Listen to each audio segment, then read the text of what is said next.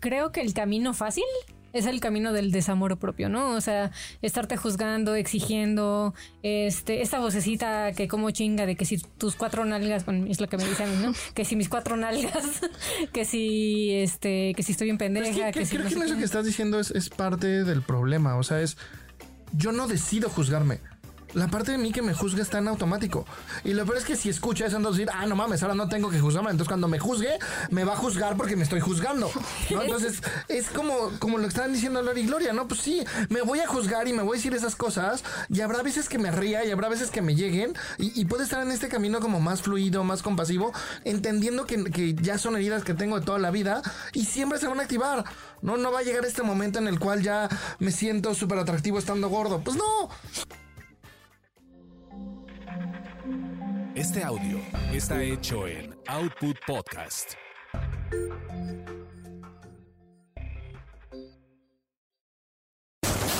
Eso te pasa por terapia políticamente incorrecta.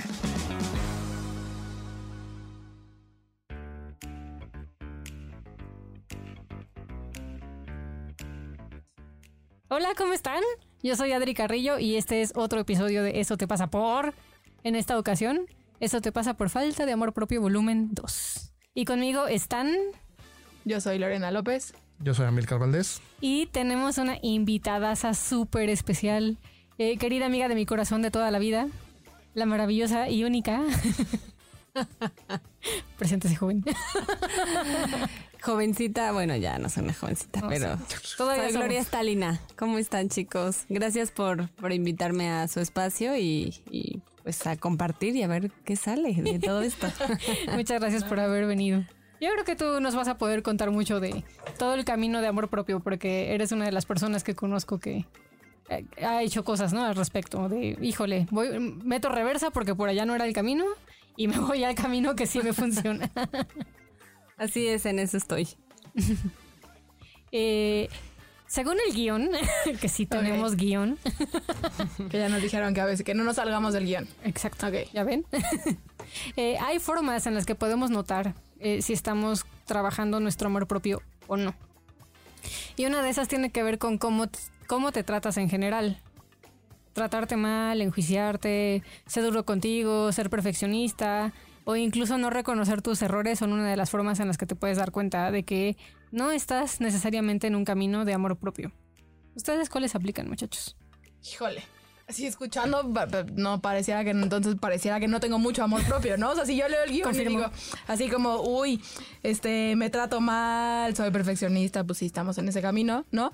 Eh, pero creo que de pronto, más allá de si lo hacemos o no lo, hace- no lo hacemos, ¿no? Porque creo que siempre lo vamos a hacer, o sea, inclusive nosotros que eh, estamos en este camino, que, que lo hemos trabajado, que lo hemos chambeado, eh, creo que de pronto, o sea, yo sigo cayendo en ese lugar de tratarme mal y entonces ser dura conmigo misma y entonces ser perfeccionista, ¿no? Y entonces creo que para mí lo bonito de este episodio y que creo que eh, podemos ir como eh, armándolo entre todos es eso, que no, para mí el amor propio no es ya me amo y entonces ya no hago nada de estas cosas. Porque creo que de- eso es ser perfeccionista en el amor propio en sí mismo. Estaría bueno, ¿no? Estaría, no, estaría bueno, estaría bueno. Eh, ¿Tú, Gloria, ubicas como en tu propio camino algo que hayas, como, como una de tus alarmas o algo que te hayas dado cuenta de, híjole, cuando estoy ahí no estoy tan cerca del amor propio?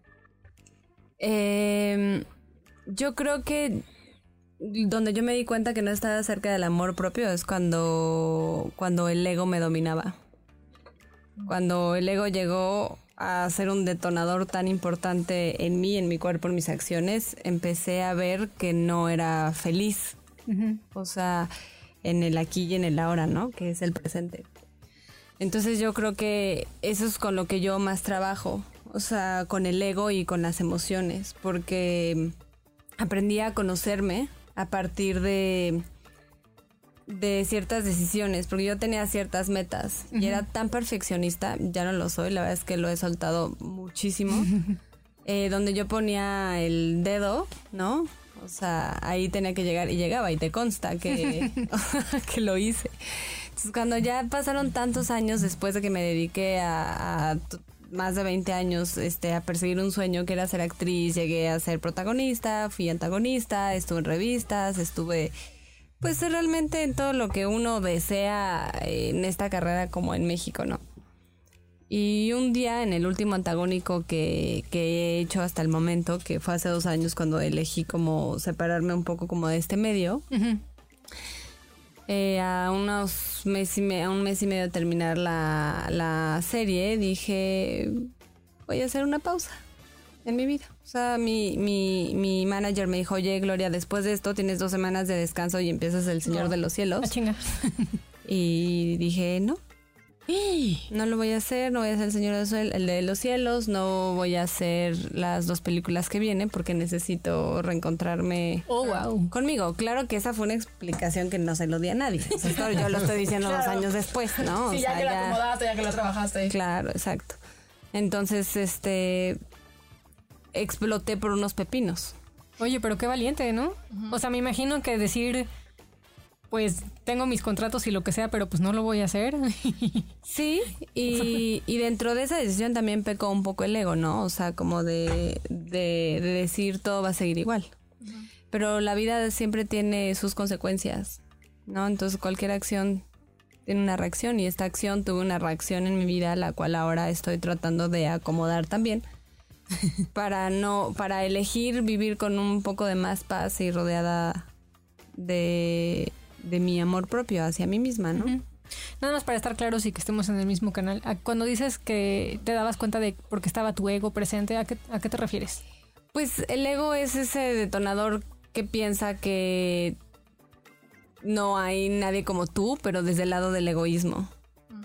O sea, por eso digo que el ego, porque el ego es eso, o sea, el ego te hace pensar que no hay nada mejor que, Claro, como sentirte superior. claro, como sentirte superior.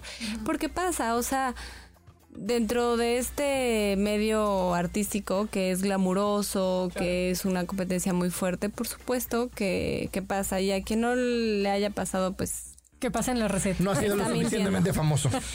O no se ha dado cuenta que le ha pasado.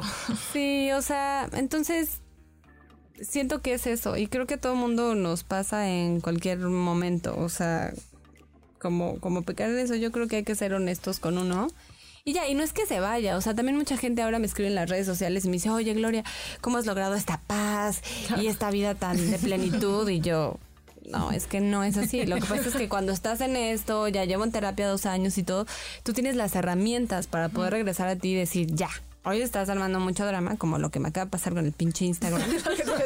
Así la Estoy- paz interior y yo mentando madre por el pinche Instagram. Miren cómo se ve mi paz interior. O sea, estoy inhalando y exhalando teniendo esta plática porque tr- trataron de hackear mi cuenta ahorita. Entonces es como decir, vengo en el camino, llegué 15 minutos tarde y digo, ¿qué pasa si no regresa mi cuenta a mí? Nada, soltarlo. O sea, tengo que trabajar y tengo que pensar porque también soy muy espiritual, entonces, pero lo espiritual no me quita lo terrenal, me explico. Claro, claro. Entonces, dentro de eso digo, Ay, vida, ¿qué me estás tratando de decir? No, o sea, con esto tengo que empezar de nuevo, tengo que volver a hacer mi comunidad, tengo que ta, ta, ta.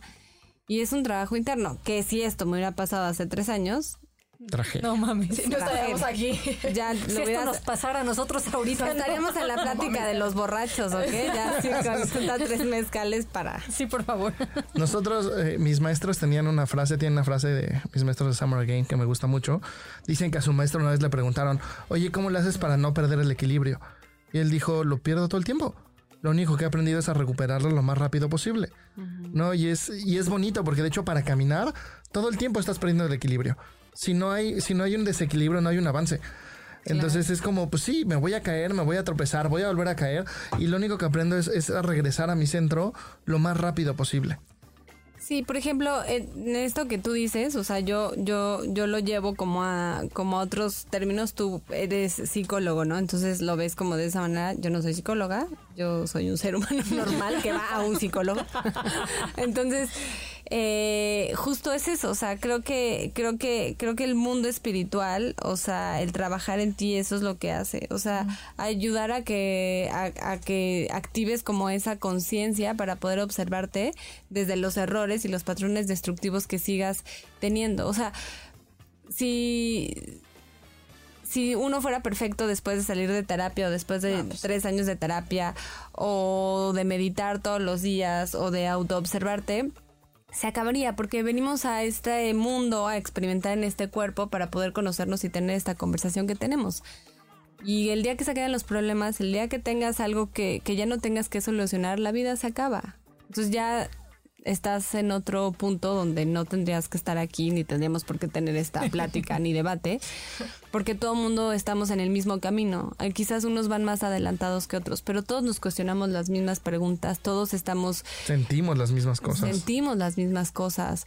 O sea, todo el mundo estamos indagando dentro de esta, eh, dentro de este dolor interno, porque no nos enseñan como seres humanos desde pequeños a observar nuestras emociones. O sea, no nos dicen, tranquila, puedes llorar, tranquila, es normal Claro. que te que, que, que te crezcan los pechos o que no tengas o que tengas un- una cadera como gigante, ¿no? O no. Confirmo. Sí, entonces crecemos con muchos issues que hace que nos vayamos tropezando día a día. Y eso es lo que siento que como seres humanos nos autodestruimos y destruimos a los demás con nuestra propia mierda, porque por eso tenemos tantas relaciones anteriores o actuales para los que todavía Para los que sigan ahí. Exacto. Que, que siguen repitiendo ese pa- patrón, creyendo y aventando expectativas en el otro para que el otro te cumpla todo lo que tú quieres, ¿no? Y cre- crecemos bajo esa... Premisa. Sí. Claro, y creo que yo ahorita que los escucho justo pienso que, o sea, como que me gusta el, el, el mood que traemos como de ser autocompasivos, ¿no? Que creo que justo en este camino de, de encontrarnos, eh, de encontrar lo que a ti te da paz y que, que puede ser distinto para cada quien, ¿no? Eh, pero que en este camino de encontrar el amor propio, es, es paradójico que, pa- que para encontrar el amor propio hay que ser autocompasivos. Que exacto, un día voy a estar mentando a madres porque la pinche cuenta de Instagram, ¿no? Eh, y que, y que eso no, eso no significa que no he avanzado y que no he soltado cosas y que no estoy en este camino de amor propio, ¿no? Entonces creo que eh, para todos los puntos que, que vamos a tocar el día de hoy, creo que es bien importante eso, ¿no? Que no porque caigas en esos lugares significa que no has avanzado y no has desarrollado el amor propio. Hoy porque que- estamos hablando de eso. Yo también creo que el ser permisivo es una parte del amor propio. O sea, hoy quiero estar encabronado. Claro. No me hables. Yo aprendí eso. O sea, yo le digo a mi pareja, a mis papás, hoy estoy imputada. Hoy- y de verdad, o sea, digo, hoy no. Hoy quiero estar conmigo, con mi enojo y quiero estar sola. Claro. Y yo solita me aguanto y hay, hay momentos que no me aguanto. Entonces me salgo a caminar, me pongo a leer, me frustro, me enojo, no sé qué, medito, digo mucha turbulencia mental, no puedo, regreso, vengo, voy. Y al otro digo, ¡ay, hola! Claro, que creo pasó? que eso que dices cae en esto de ser perfeccionista. Creo que de pronto justo, eh, digo, para todos los que nos están escuchando, escuchando, que van a terapia, que hacen algo, ¿no? Que trabajan en, usted, en ustedes mismos, o sea, en nosotros mismos, creo que de pronto pasa eso que es como, tendría que ya estar, o sea, como ya tengo inteligencia emocional, siempre tendría que este, poder reaccionar bien. ¿No? O sea, estoy pensando un poco ayer estaba como igual mentando madres y así de odio a mis pacientes, odio al mundo, odio todo, ¿no? Porque me peleé con mi mamá. eh, y entonces había una parte que decía, claro, tengo que estar así contenida, zen, diciendo claro, porque entonces lo que me pasa, y entonces sí, porque entonces entiendo a mi mamá y la fregada. Y es como, estaba mentando madres, no quería saber nada, ¿no? Y parecía que mis pacientes se pusieron de acuerdo para escribirme a las 11 de la noche de, me está pasando esto. Y yo decía, puta madre, eso, o sea, no quiero... No estoy para ti, perro. Exacto, exacto, ¿no? Pero creo que es una parte del perfeccionismo, que ya pareciera que tenemos que reaccionar de una cierta manera perfecta, además, que ni siquiera sé qué es ser perfecto.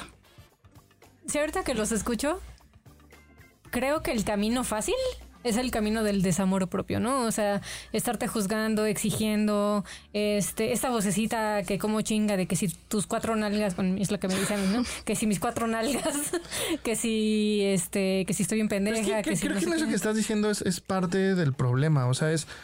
Yo no decido juzgarme. La parte de mí que me juzga está en automático. Y lo peor es que si escucha eso, entonces decir, ah, no mames, ahora no tengo que juzgarme. Entonces cuando me juzgue, me va a juzgar porque me estoy juzgando. ¿no? Entonces es como, como lo que estaban diciendo Lori y Gloria, ¿no? Pues sí, me voy a juzgar y me voy a decir esas cosas. Y habrá veces que me ría y habrá veces que me lleguen. Y, y puede estar en este camino como más fluido, más compasivo, entendiendo que, que ya son heridas que tengo de toda la vida y siempre se van a activar. No, no va a llegar este momento en el cual ya me siento súper atractivo estando gordo. Pues no. Habrá días que sí, Pero, habrá pero días que ustedes no. qué dirían? Porque creo que mi intención no era de como júzganse porque Sí, sí. se juzgan, sino como creo que es fácil irte con eso. Es Claro. como se prende la voz y ya Es estás ahí, justo ¿no? por eso lo digo, porque, porque luego te juzgas de juzgarte. O sea, es tan fácil irte con eso que tus herramientas las usas en tu contra, perdón. Es que no, no, no, está bien aquí todos. Yo siento que desde mi humilde punto de vista, siento que es una raya como muy delgada. O sea, el ser permisivo, que sí es ser permisivo contigo y con el otro, que es la autocompasión o la misericordia que tú puedas sentir con otro y contigo mismo. Y la otra es caer en este patrón de que nuestros pensamientos nos controlen. Claro. O sea, porque si nosotros estamos, ¿no? O sea, yo- bueno, yo hablo de mí, no hablo de los demás, yo hablo de mí, ¿no? O sea, que yo siempre tuve un inicio con ser muy delgada, ¿no? Entonces me cagaba porque era la popotitos, porque era la flaquita y porque yo veía a todas mis amigas con chichotas, nalgotas y yo quería esas chichotas y quería esas nalgotas, y quería esas piernotas y quería esas caderotas y yo quería ser una cubana padrísima. Claro. La verdad, ¿no? Sí, sí. O sea, siempre uno quiere lo que no tiene. Entonces, pero dentro de eso, ahora ya me amo y me encanta cuando me veo al espejo, por si tenían una pequeña duda. Pero a lo que voy es que es observar justamente como eso, o sea, dentro de esos pensamientos, porque sí creo que hay un momento donde hay que silenciar esos pensamientos, decir, poco, basta, ya fue suficiente. Hoy ya estuvo, ya te permití hoy pensamientos, te permití mente que tú ocuparas y que revolucionaras todo eso en mí, pero mañana no, porque yo hoy elijo, yo hablo de mí, hacer ejercicio, yo hoy elijo cuidar mi cuerpo, yo hoy elijo lo que veo, yo elijo lo que escucho, yo elijo lo que digo.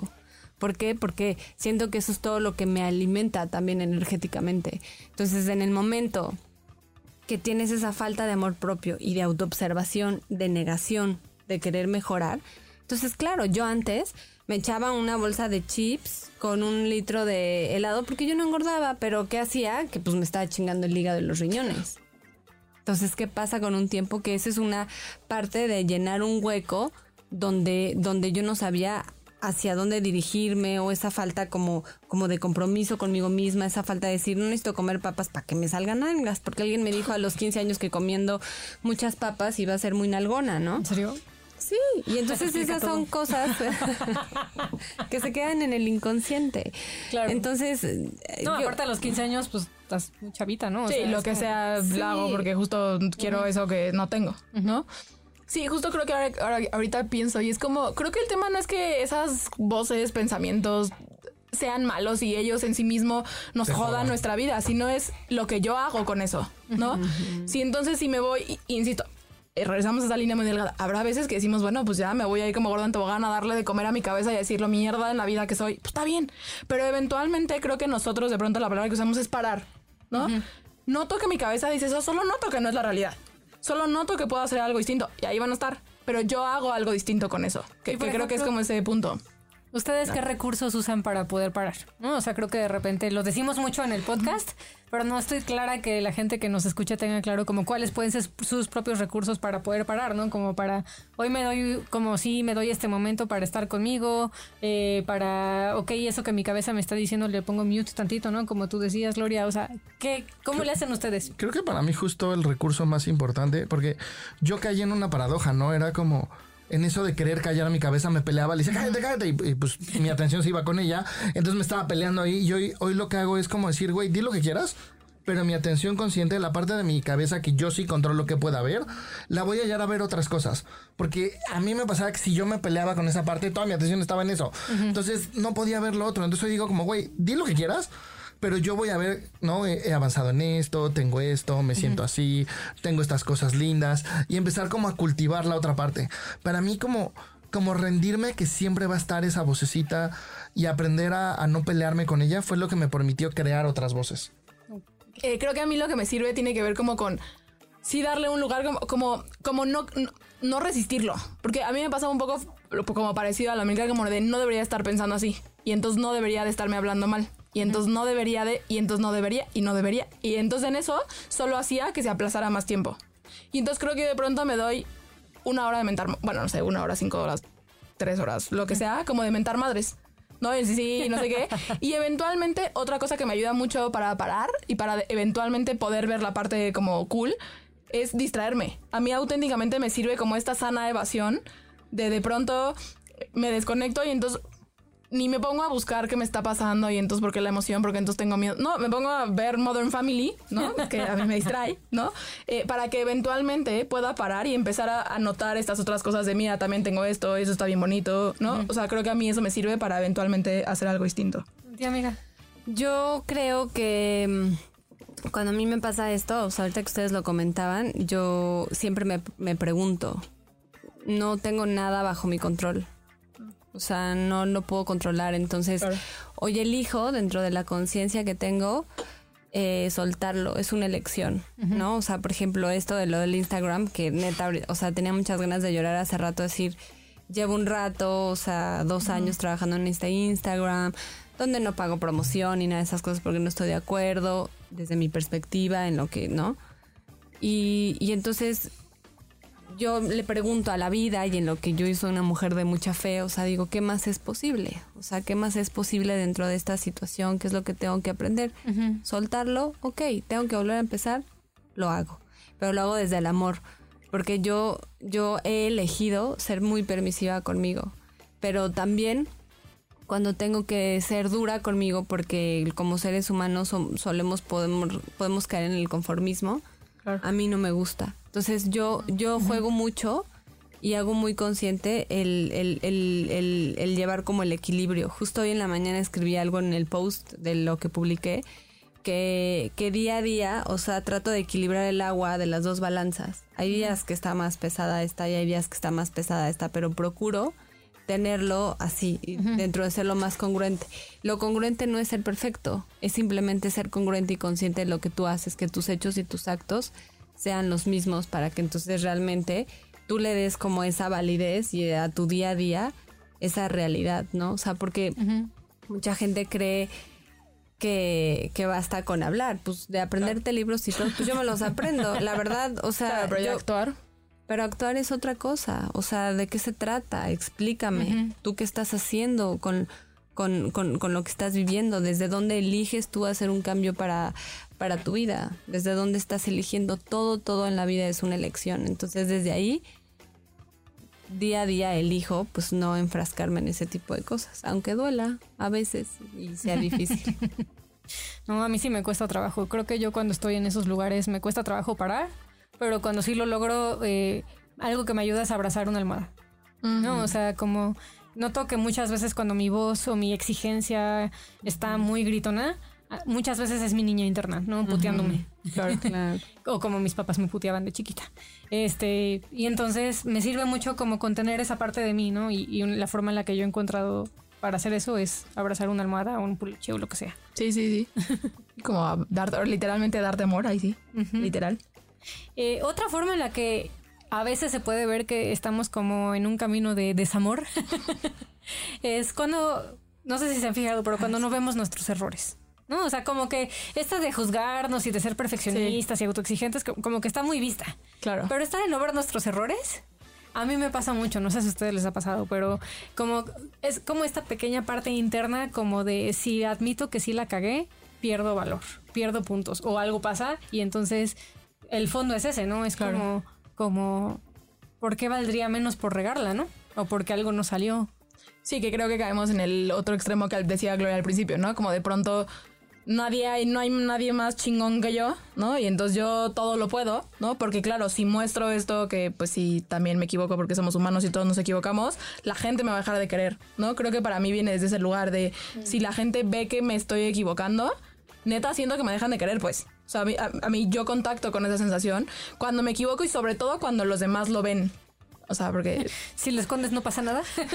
pues creo que, o sea, no, también se siente, pero es como, híjole, ya me están viendo, ¿no? Ahora sí ya están viendo que me estoy equivocando y entonces algo terrible, catastrófico va a pasar, ¿no? Que, que cuando no lo vemos terminamos en este lugar como soberbio de yo no me equivoco y soy doña perfecta. Yo, yo uso eso como una señal de alarma. O sea, para mí es cuando me estoy sintiendo como más chingón o soy bien inteligente, soy lo que sea, me pregunto como dónde me estoy sintiendo chiquito. ¿No? Es, es la respuesta del Ami que se siente chiquito, que fue bulleado, que era cuasimodo, que fue puteado. Entonces es como, pues soy más chingón que ustedes, putos. Entonces ya nada más veo como, ah, claro, en este comentario que hicieron o dijo esto, o esta persona que tiene estas cosas que tú no tienes te recuerda esta herida. Y entonces ya puedo hacer las otras, como has dicho, parar, apapacharme. Pero para mí es una súper alarma ver que ando en la soberbia. Es como, me cuido, ¿no? Solo es una defensa. Entonces me puedo regresar a apapacharme.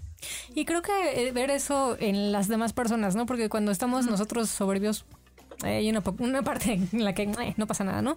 Pero cuando alguien más es soberbio, ¿cómo nos caga, no? Es de, ay, pinche güey mamón, ¿no? El típico.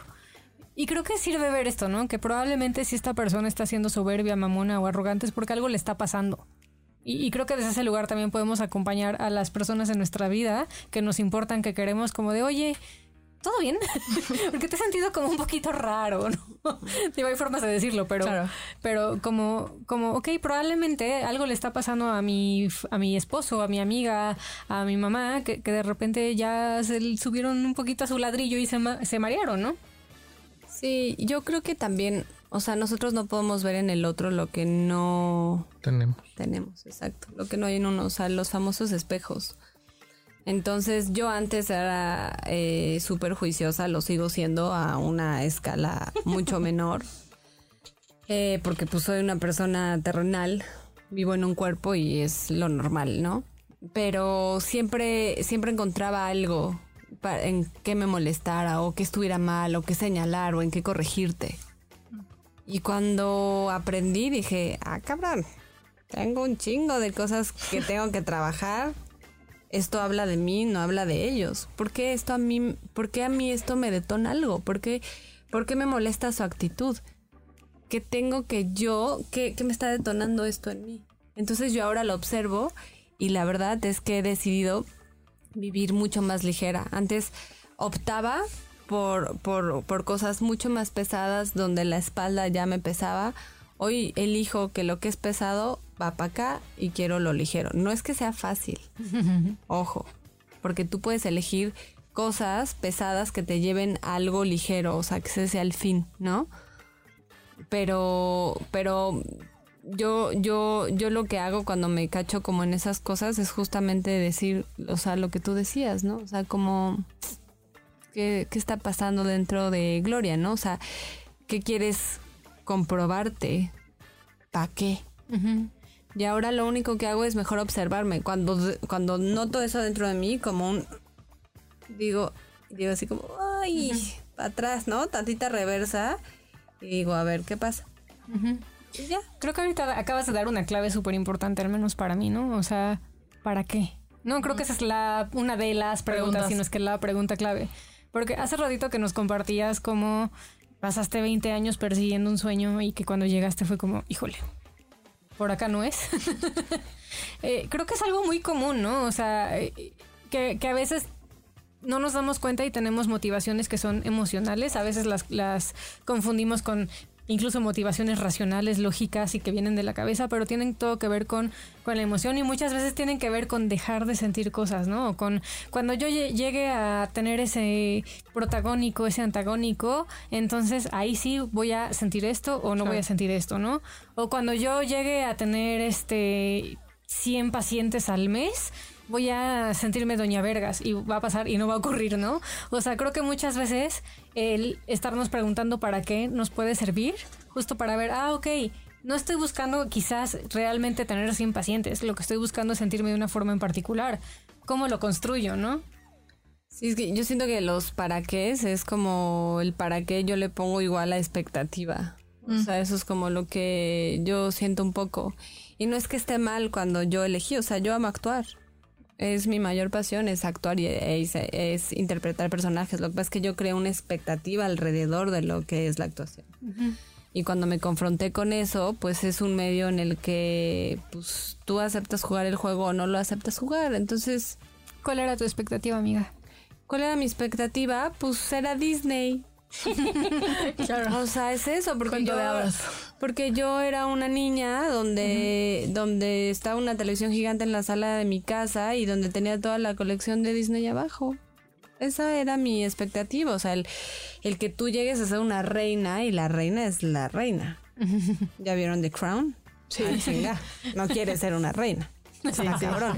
Entonces, esa es una expectativa de lo que nosotros nos creamos y, y es un camino muy doloroso y ah, no, yo yo no elijo vivirlo ya de esa manera.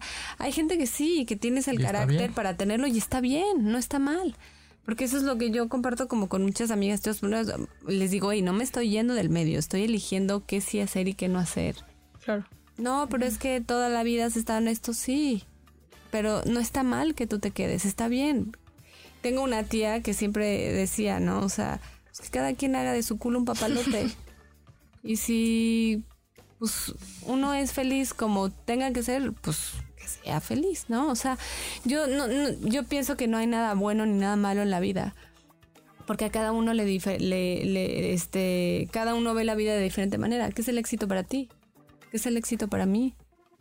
O sea, para una persona el éxito puede ser, puta, el día que yo tenga mi casa en Miami, dos yates y diez viejas, pues voy a estar chingón. O el día que yo sea top model y gane Miss Universo, voy a ser feliz. Y para otra persona, yo hoy en día, mi felicidad va conforme voy viviendo el día a día, que es lo que trato de disfrutar, y tener esta paz. O sea, es lo que quiero. Yo me quiero ir de viejita a la playa, tener mi casita, poner mi huerto, meditar, tener mis ahí, este, mis alumnitos para meditar y todo. Y eso es lo que yo quiero hacer. A mí eso es lo que hoy elijo, que a mí me da paz. Me gusta hacer y servir, me encanta ayudarle a la gente y todo. Me encanta tener límites conmigo y poner límites también. Y mentar madres cuando sea necesario, porque no tiene nada de malo. Pero, pues, no sé. Es Sí, eso.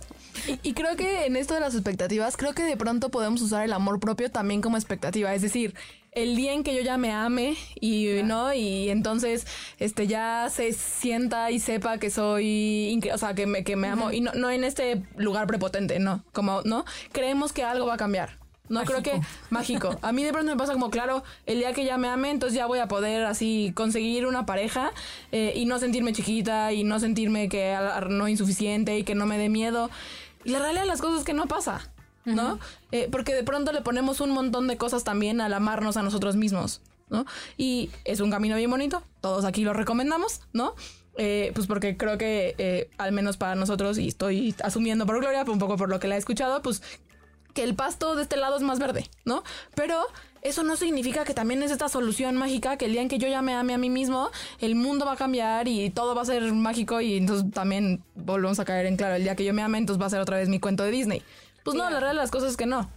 Lo que, lo que yo luego comparto con la gente, como en mis redes sociales, es que el que tú te ames a ti mismo no quiere decir que el mundo cambie, sino la perspectiva de cómo tú ves las cosas es lo que cambia. La, la consecuencia de lo que tú haces, los resultados son otros. Porque el mundo no cambia, cambias tú. Y conforme tú tengas esas acciones, tu entorno va a cambiar. Porque si tú vas diciéndole a la gente, a ver, a ver, Adri, te voy a decir una cosa. Tú tienes que tomar un litro de agua diario, porque si no, entonces... Y tú ves que la persona que te está haciendo yo no tomas ni un pinche litro de agua. en cambio, cuando tú... Fíjate, uno de mis maestros una vez me dijo, y se me quedó muy grabado, me dijo, cuando tú pidas un consejo a alguien, mírale la vida. A mí eso me retumbó la cabeza como un mes diario, diario, diario, y lloraba. Porque yo soy una persona que no pido consejos, nunca, porque mi papá es así. Mi papá me dijo, tú de tu vida no pidas consejos, porque cada quien va a hablar conforme le va en la feria. Entonces, tú te puedes, tú puedes haberte divorciado o algo y le puedes decir a una amiga que también le pusieron el cuerno o lo que sea, o que no. Ay, a la chingada, quítale todo, este, ve con el abogado, que se quede con, que se quede sin, sin nada, porque es un cabrón que no sé qué. Y otra persona desde su perspectiva, desde la misma vivencia, le puede decir, suéltalo. Claro. ¿Para qué te haces daño? Llévate tus cosas, que cada quien resuelva las cosas con sus hijos, que cada quien ponga, ay, no quiere poner esto, que no sé qué, no vas a venir a educar hombres, no vas a venir a educar padres, que cada quien se haga responsable. ¿Que es difícil? Sí. ¿Quisiste también tener hijos? También. Hagámonos responsables y dejemos de Yo, culpar. yo eso es algo que le pregunto mucho a mis pacientes, ¿no? Cuando de repente llegan y, y mi amiga me dijo que bla bla y le pregunto, duda. ¿Tú quieres? ¿Es alguien que admiras su relación de pareja. No, no, me parece una pendejada. Yo no quiero una relación así. ¿Para qué le escuchas? No, o sea, es, es como aprende a observar esas cosas. Y ahorita que decían de las expectativas, cuando a mí me coqueteó eh, ser famoso, primero tocaba la guitarra. La verdad es que no soy tan musical pero puedo llegar a ser muy cagado, ¿no? Entonces empecé como a meterme al mundo de la comedia y siempre he sido como muy analítico.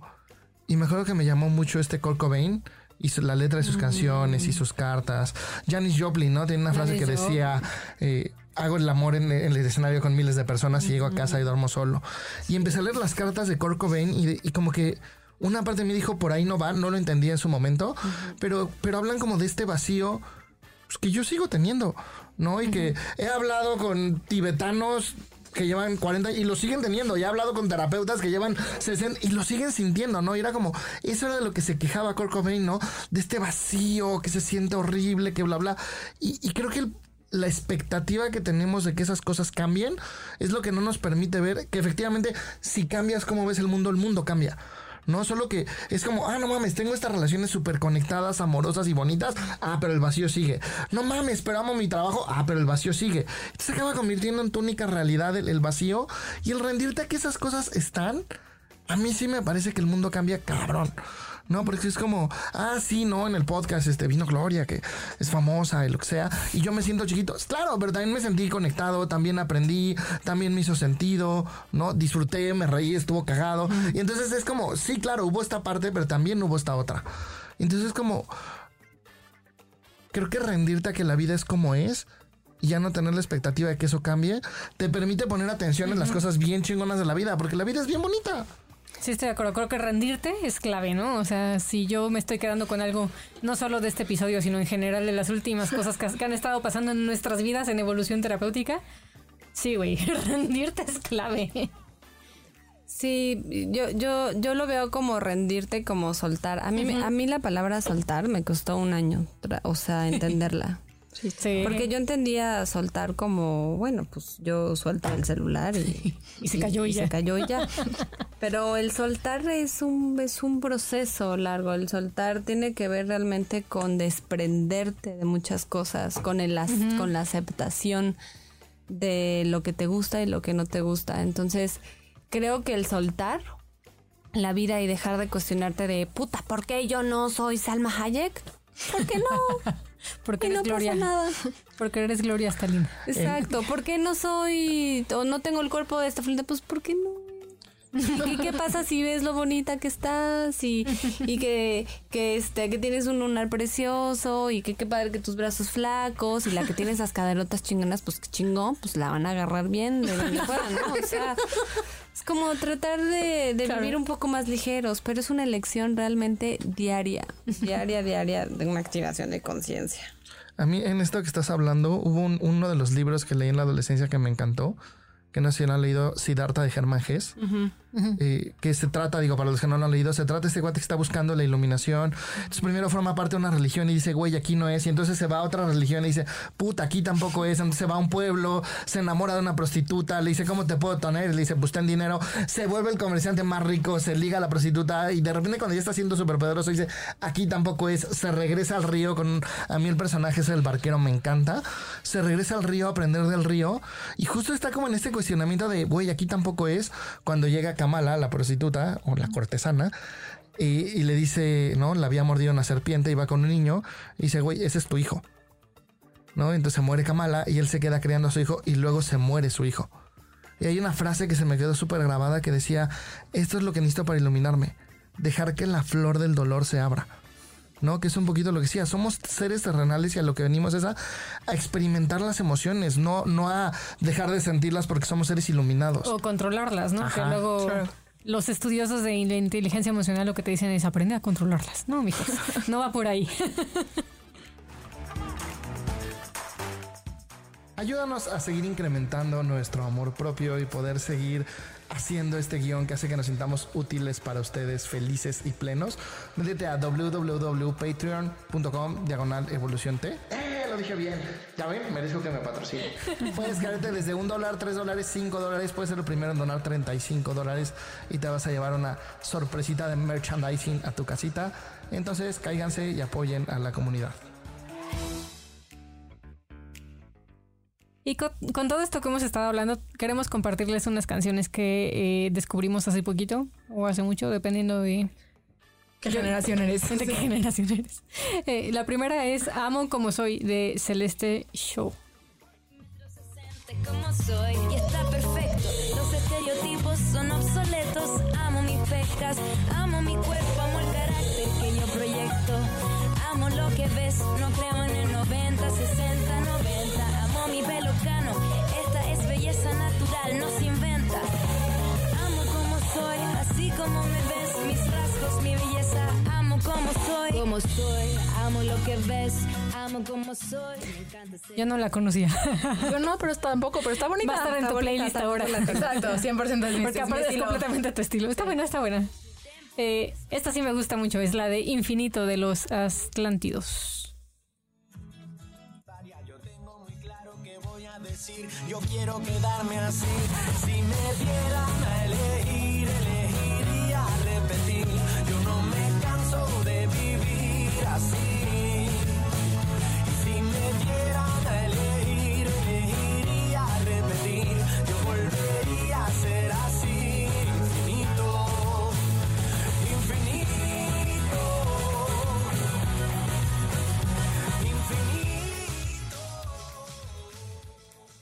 Vivir mi vida de Mark Anthony. Ah, esa es de boda. Es lo que te decía, es súper canción de boda.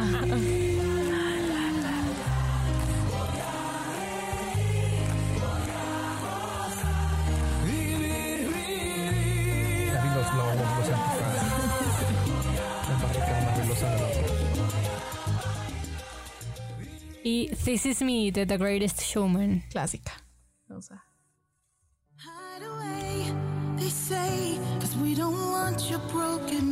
Hace parts. llorar. I've learned to be ashamed of all my scars. Run away, they say, no one will love you as you are. But I won't let them break me down to dust. I know that there's a place for us, for we are glorious. Y por lo que veo, todas estas canciones tienen algo en común.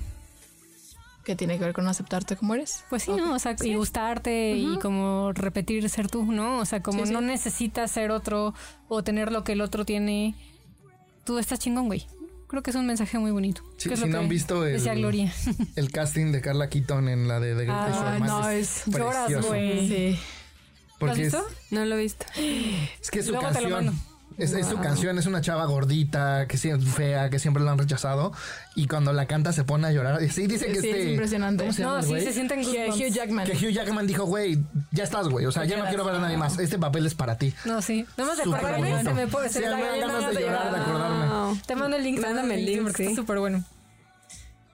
Y hay este varias películas que a mí lo que me gusta de estas películas y lo que proponen justo tiene que ver con eh, luego no hay esta idea romántica romántica entre comillas de que el amor es sacrificio y entonces que para hacer cosas digo para tener a la pareja de tu vida tienes que sacrificarte y No, peor aún. A ver. Que para tener la vida de tus sueños, tienes que sacrificar tus sueños para tener una pareja chingona. Eso es lo que dicen. bueno sí ¿Quieres tener una vida chingona? Sacrifica tu vida y ten una pareja. Sí, ahí como así formas bonitas de perder. Ajá. Y entonces justo estas películas proponen como al contrario, ¿no? Como, como tus sueños son suficientes, ve por ellos. Y la primera es La La Land.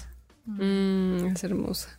Yo, yo estaba aborreciendo La La Land, la neta. Hasta el final. Hasta el final. Yo estaba en camino. Decía, güey, ¿por qué me dijeron que es es lenta, otra puta además. película de amor, güey? Y ya cuando ves el final dices, ah, mis respetos, güey. Y mucha gente la odió por eso, ¿no? Es, ay, no se quedaron. ay, Claro, porque te mueve el tapete, güey, y te hace pensar que tienes que ir tú por tu pinche vida y no hacer que una pareja te haga feliz, güey. Y Entonces, qué pinche incómodo. Es más cómodo decir, güey, oye, te toca hacerme feliz, no, pues eres, eres mi vieja, hazme feliz. Pues sí. Sí, sí, sí, esta es buena. La de The Greatest Showman, eh, que Ah, sí. el mensaje es tú estás bien y vulnerable y así roto. A mí tiene una parte de esa película que me encanta, que es, porque además me identifico con el personaje, ¿no? Eh, pues yo soy de clase media alta, pero mi familia fue venida menos. Entonces, pues yo en el salón de mi secundaria había gente que hoy es famosa. De hecho, cantan esta canción en español, una de mis, mis compañeritas de secundaria. Ah. Eh, Muy mala canción. Y, y- y me sentía justo como, como el de Greatest Showman, ¿no? Me sentí el chavito así, rechazado por los ricos, hijo del sastre, y, y tenía como esta expectativa de querer hacer dinero para chingármelos a todos y para demostrar que valía y tal. Eh, digo, afortunadamente llegué a la terapia y descubrí que no era por ahí. Pero me gusta mucho Greatest Showman porque eso es lo que le pasa a este güey, ¿no? Cuando se clava con la actriz, cantante, guapísima, pelirroja. Ah, claro. Y que solo se va por hacer varo y que pierde su dinero y que pierde todo el dinero Claro. por eso, que de repente dice, güey, no es eso lo que quiero, güey, no va por ahí, ¿no? Por un lado es esta parte de los del circo, pero también lo que vive Hugh Jackman, esta parte de decir, güey, esto es lo que quiero, güey, sí tengo una herida de sentir el resentido social, pero me voy por acá. Me parece así súper bonita esa parte. Y creo que justo es muestra de que puedes hacer las cosas con todo y que sientes que no la vas a rifar y con todo y que sientes que estás chafísima y con todo y que sientes que no es suficiente. Para mí es el amor propio, es lo haces con todo y, como decía Gloria, no te quedas nada más en la teoría, te pones a actuar, pues. O sea, es- clave accionar, Ajá, ¿no? no se quede en el mundo abstracto y que se vaya al mundo concreto. Sí, porque la intención, pues.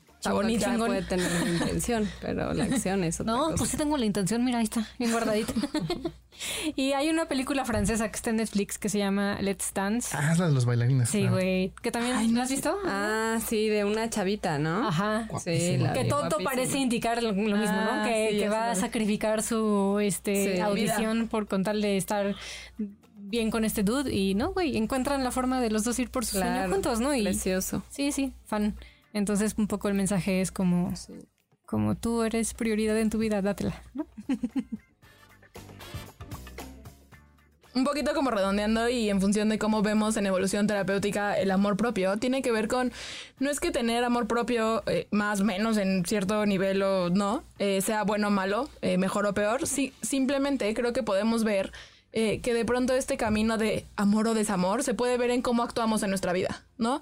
Eh, de pronto a lo mejor y estoy en una relación o estoy en un trabajo o estoy en un lugar que la gente es que no es para mí, no me gusta, no me siento a gusto, pero siento que si no estoy ahí, la gente me deja de querer o no cumplo con ciertas expectativas, ¿no? Eh, entonces, pues para nosotros eso tiene que ver con, pues no estás en un camino de tanto amor propio, ¿no? Que no está mal, no está mal y cada quien paga y elige los precios que, que quiere pagar, pero tiene que ver con eso, ¿no? De pronto cuando empezamos ya a trabajar en nuestro amor propio, de verdad, nuestra vida empieza a cambiar porque nosotros elegimos cosas distintas. Porque yo elijo inclusive, eh, a mí me pasa por ejemplo con el dinero, ¿no? Eh, que de pronto, ahora estoy en una dieta de que no como harina de trigo y no sé qué. Y pues el mendigo pan que me encanta, está muy caro porque es harina de papa y entonces está muy caro, ¿no? Y entonces noto que a ratos digo, no, no voy a gastar en eso. Pues porque, porque, porque no me merezco eso. Y de pronto digo, bueno, pues ya tengo dinero, ahorita no necesito el dinero para más. Voy y me compro el mendigo pan carísimo, ¿no? Eh, Pon cobrir. exacto, así en el, este, ¿cómo se llama? En El el, capítulo es patrocinado por... exacto. No es cierto, no. Pero si quieren callitos. Estaría bueno. No, pero es eso, es de verdad el amor propio para nosotros tiene que ver con eso, con cómo se, se puede empezar a ver nuestra vida y cómo accionamos de formas distintas. Creo que también cuando operamos desde el amor propio, nos empezamos a dar cuenta del impacto, ¿no? Que tenemos. Y por impacto me refiero a si yo no actúo, hay un impacto, ¿no? Y si yo actúo, también hay un impacto. Y entonces puedes elegir y conscientemente, como, como mucho ha dicho Gloria en todo este episodio, ¿no? O sea, creo que se trata de eso, de ver qué eliges y cómo vas a actuar, siendo congruente con lo que tú quieres. Yo creo que para mí la- el amor propio, o sea, cerrando como un poco este tema, es eh, la autoobservación. O sea, siempre yo les digo como a la gente que me siga, que me sigue, observa te, ¿no? O sea, que eso es como lo más importante porque el amor propio no es esta cosa de ser perfecto, sino amar tu lado oscuro y tu lado de luz, tu lado mierda, tu lado bueno, porque todo el mundo lo tenemos y, y no es que deje de existir. Pero sí tengo la idea en que podemos modificar tanto lo que hoy no nos gusta desde una elección propia, que podamos cambiar tanto que alguien que, o que los que te conocían ya no te conozcan, porque esa, esa persona que conocían no eras tú, era esa persona rota, era esa persona herida, era esa persona sin control de sus emociones, ¿no? O sea, sin ese equilibrio. Entonces creo que el amor propio es abrazar esas, esas dos como partes de uno mismo. Y finalmente también eh, para nosotros el amor propio es ver que vales por lo que eres, no por lo que haces. Porque es bien común que pongamos nuestro valor en si tuve el protagónico, en si tengo la pareja, en si tengo no sé cuántos followers en Instagram, no sé, ¿no? Entonces recordar que valemos por lo que somos y no por lo que hacemos. Y antes de que te vayas, a todos los invitados les hacemos unas preguntas. Este. Políticamente incorrectas. politi- Sí, son, son juego, no, no, no, no te, no te lo tienes que tomar en serio. No hay respuesta correcta mamada, o pues. incorrecta, es una mamada. Una mamada. Pero tienes que contestar lo primero que se te venga a la cabeza. Ok. ¿Vale? Entonces, ¿bosque o playa? Playa. ¿Poner el cuerno o ser el cuerno? Ninguno. Ah, escoge, escoge. Eh, ay. Pues ya me lo pusieron. Yo creo que. Ay, no sé. Así, Gloria. Me conflictúa esa pregunta porque no vaya conmigo. Entonces, Va. ¿Europa o Asia? eh, Asia. ¿Diarrea o vómito? Dijimos que era una mamada. Diarrea. ¿Ansiedad o tristeza? Ansiedad. ¿Papá o mamá? No te sientas, papi, pero pues, estuve nueve meses adentro de mi mamá. ¿Cama o hamaca? Ay, quiero las dos, pero cama. ¿Dormir o coger? Coger. ¿Coca o Pepsi? Coca. ¿Mal aliento o que le huela la cola? Puta. No, la cola. Eso la tengo que oler. ¿Vino o cerveza? Mm, Depende. Bueno, vino. ¿Chichis o nalgas? Nalgas. ¿Perros o gatos? Perros. ¿Drogas legales o ilegales? Eh, pues de las dos, ¿no? ¿Té o café? Ay, la- café. Si te suicidaras, ¿pastillas o cuerda? Eh, yo creo que sería pastillas, no soy tan Su valiente. cara de no mames. Preguntas. Insisto, dijimos que era una mamada. ¿Tacos o pizza? Tacos. Ok, ahora te vamos a... eh, ahora sí que complete la frase, ¿ok? Entonces, los hombres son... Amorosos. Las mujeres son. Bellas. México es... Lindo. Tú eres. Linda.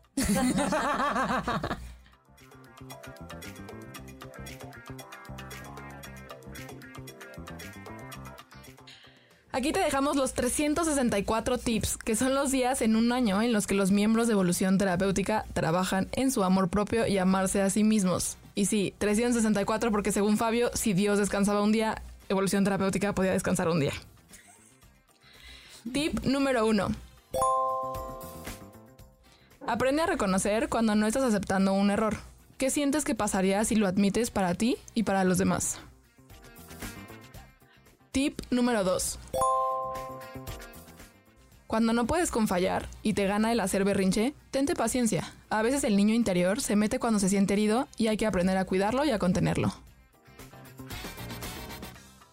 Tip número 3. Aprende a mostrar tus errores a los demás y aprende a ser vulnerable contigo. Perdonarte duele, por eso es tan difícil hacerlo. Tip número 4. Recuerda que vales por lo que eres, no por lo que haces. Tip número 364. Aunque falles o te equivoques, para nosotros ya eres un 10 y ya tienes un 10.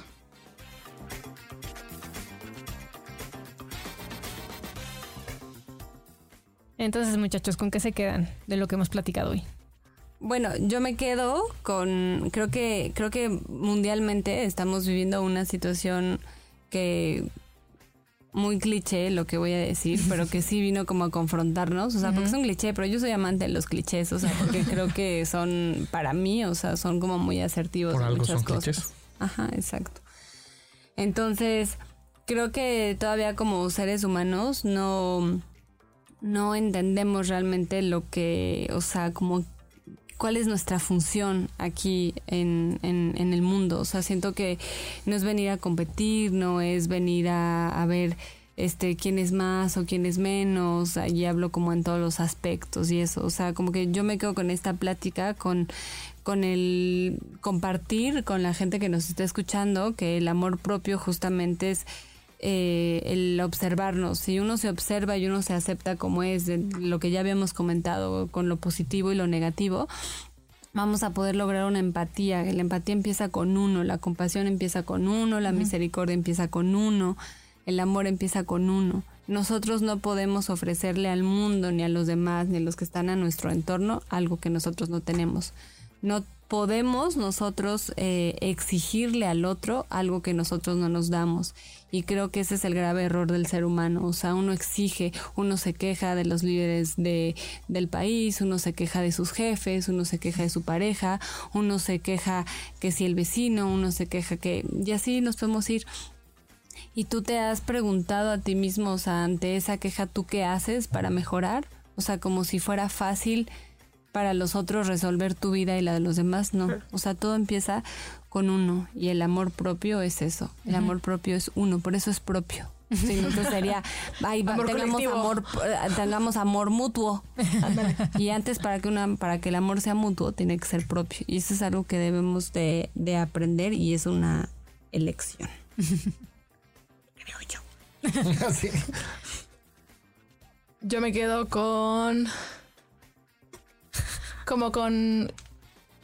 Con esta idea de. De que se vale que aún. Aún en este camino de amor propio, se vale de pronto a veces querer mandar toda la chingada. O sea, como esta, este ser permisivo, ¿no? Eh, este, este, es- este permiso, sí, de a veces decir, ah, sí, a la chingada, y no, pero significa que no tengo amor propio. Eh, y que eso en sí es un acto de amor propio. Entonces yo hoy me quedo con eso. Yo me quedo con la ligereza y el disfrute. No, que no tiene que ser este pinche camino serio de me estoy amando. güey. Entonces, no, es como, güey, puedo pendejearme y seguir mamando, güey. reírme y disfrutarla y pasarla bien. Yo me quedo con rendirme, o soltar, ¿no? El término que más te acomode, pero, o sea, creo que para mí es un- una cosa clave que he estado aprendiendo o intentando aprender últimamente. ¿Qué tiran a la basura? Yo lo que me pesa. Muy bien, bueno, bueno. Yo tiro a la basura la exigencia en el amor propio. O sea, que parece que entonces ahora tengo que amarme en excelencia y de forma perfecta. Eso lo tiro a la basura. Yo, yo tiro a la basura la exigencia hacia los demás de que se amen. ¿No? Cada quien está en su camino, que haga lo que se le dé su chingada gana. Yo tiro a la basura eh, como esto que yo decía hace ratito de que el camino fácil es el desamor. Creo que con lo que dijo Amilcar me di cuenta de que es exigencia disfrazada. Entonces tiro a la basura eso. Ok. ¿Y qué ponen en un altar? A mí. Qué bonito. Eh, yo pongo en un altar, creo que no lo dije, voy a dar un poco de contexto, pero últimamente le estaba diciendo a Adri que sigo tu cuenta, ¿no? Y ahora traigo algo por lo espiritual y la fe y la confianza. Y no, no sé por qué, porque además. cuenta. Sí, la cuenta que está bloqueada. No te preocupes, cuando lo recuperes tendrás una seguidora, ya sabes. Pero ahora traigo como te y hay una parte de mí que lo juzga porque es como, claro, es mental y entonces no puedes hacer ese, ese tipo de cosas porque, porque, porque pendejes, ¿no? Eh, y entonces yo pongo en un altar como esta fe y confianza. No necesariamente religiosamente hablando, porque sí creo que no soy religiosa, pero como en esta fe de que pase lo que pase, entonces puedo soltar y, y confiar en la vida y en que neta lo que me traiga y lo que me mande estará bien y podré con eso. Yo pongo eso en un altar. Yo pongo en un altar mi suerte de haber grabado este podcast con mujeres guapas, inteligentes, cagadas y que están en este camino de amor propio. Entonces, qué buena suerte tengo. Qué bonito. Yo pongo en un altar a mi amiga que quiero mucho y que extraño y que es de toda la vida y será para toda la vida. Te quiero mucho. Yo también, Adri, te quiero mucho. Y sí te pongo en un altar. Yo también Y- te amo, hija. Muchísimas gracias por habernos acompañado, por eh, haber estado acá con nosotros, por compartirte, mostrarte. Eh, esto nos sirve a nosotros, pero también a toda la gente que nos escucha, a nuestra comunidad. Y que vean que está chido, ¿no? Que en otro episodio grabamos con, con una famosa que es Mariana Garza. Y sí es Garza, ¿no? Sí. Ah, que luego cambió el estoy nombre. cambiando el nombre. Este, y, y había una parte en la que Amilcar decía como, como que se estaba dando cuenta de que en su cabeza la gente fa- famosa es mamona. Y creo que cada vez hay más evidencia de que no es cierto, ¿no? De que, de que la fama no tiene que ver con tu mamonería. Y muchas gracias por estar aquí con nosotros. Ay, gracias, amiga. Muchas gracias. Gracias por su espacio. Gracias por abrirme eh, las puertas y pues si no saben cómo solucionar y cómo regresar a ustedes mismos, busquen ayuda porque aquí hay varios expertos y eso es un gran camino. Recuerden que este camino es un camino en el cual todos tenemos que tendernos la mano y pues este es un espacio donde también hay seres humanos preparados para, para que ustedes regresen o empiecen a conocerse.